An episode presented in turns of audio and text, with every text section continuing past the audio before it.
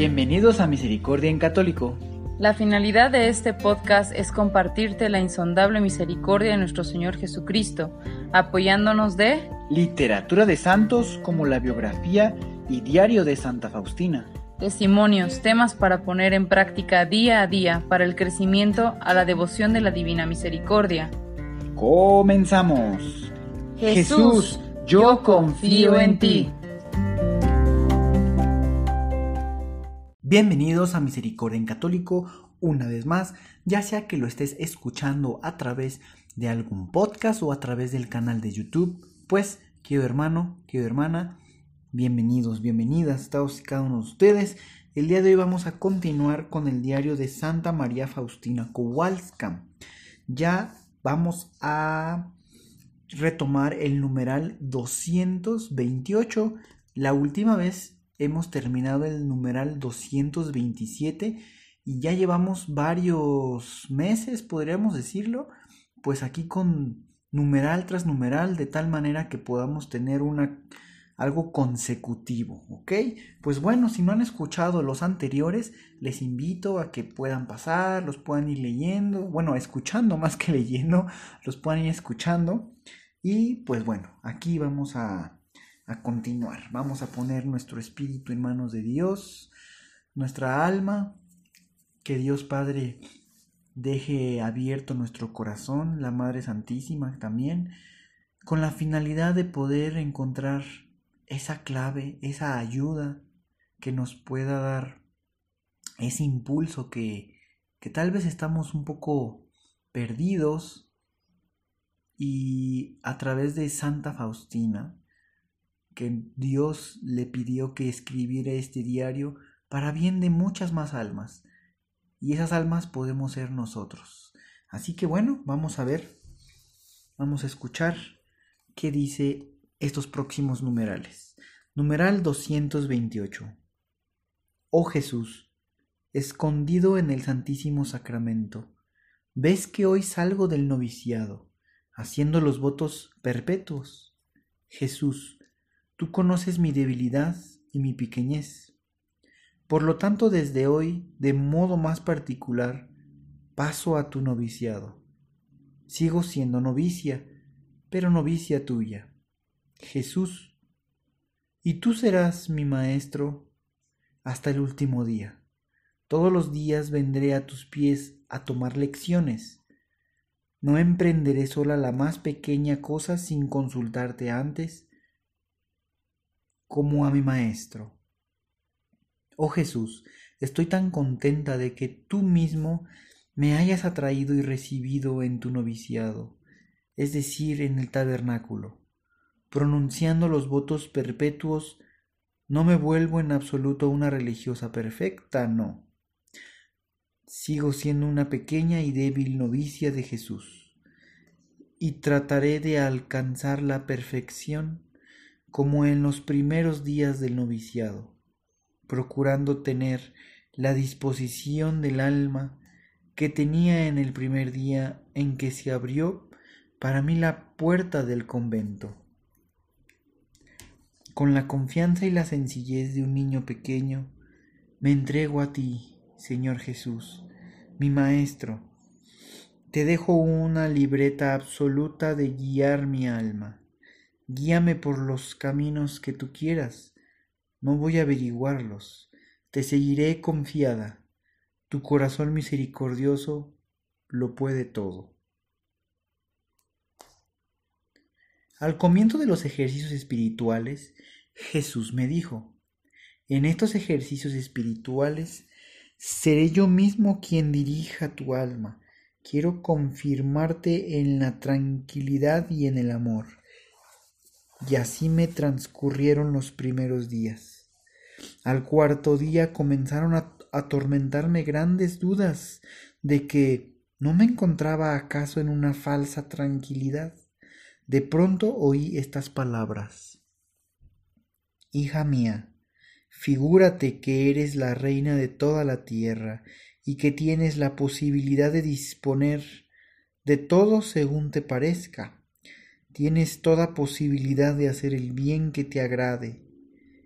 y de repente a tu puerta llama un niño muy pequeño, todo tembloroso con lágrimas en los ojos, pero con gran confianza en tu bondad, y te pide un pedazo de pan para no morir de hambre. ¿Cómo te comportarías con este niño? Contéstame, hija mía. Y dije, Jesús, le daría todo lo que me pida, pero también mil veces más. Y el Señor me dijo, así me comporto yo con tu alma. Durante estos ejercicios espirituales no solamente te daré la tranquilidad, sino también tal disposición de ánimo que aunque quieras inquietarte no podrás. Mi amor ha tomado posesión de tu alma y quiero que te fortifiques en él. Acerca tu oído a mi corazón y olvídate de todo, y considera mi inconcebible misericordia. Mi amor te dará la fuerza y el ánimo que te es necesario en toda esta obra. Oh Jesús, hostia viva, tú eres mi madre, tú eres todo para mí. Vendré a ti, oh Jesús, con sencillez y con amor, con fe y con confianza. Compartiré todo contigo, como un niño con la madre amada, los gozos y los sufrimientos en una palabra todo. Cuando pienso en que Dios se une a mí por medio de los votos, o más bien yo a Él, nadie puede comprender lo que experimenta mi corazón. Ya ahora Dios me da a conocer toda la inmensidad de su amor con el que me ha amado ya antes de los siglos mientras yo he comenzado a amarlo solamente en el tiempo. Su amor es grandísimo, puro y desinteresado, y mi amor hacia Él es para conocerlo. Cuanto más lo conozco, tanto más ardiente y fuertemente lo amo, y mis acciones son más perfectas. Sin embargo, cuando pienso que dentro de pocos días voy a hacerme una sola cosa con el Señor, por medio del voto perpetuo. Un gozo tan inconcebible inunda mi alma que no logro describirlo en absoluto. Desde la primera vez que conocí al Señor, la mirada de mi alma se ha hundido en Él por la eternidad. Cada vez que el Señor se acerca a mí y se produce en mí un conocimiento más profundo, crece mi alma un amor más perfecto. Pues bien, queridos hermanos,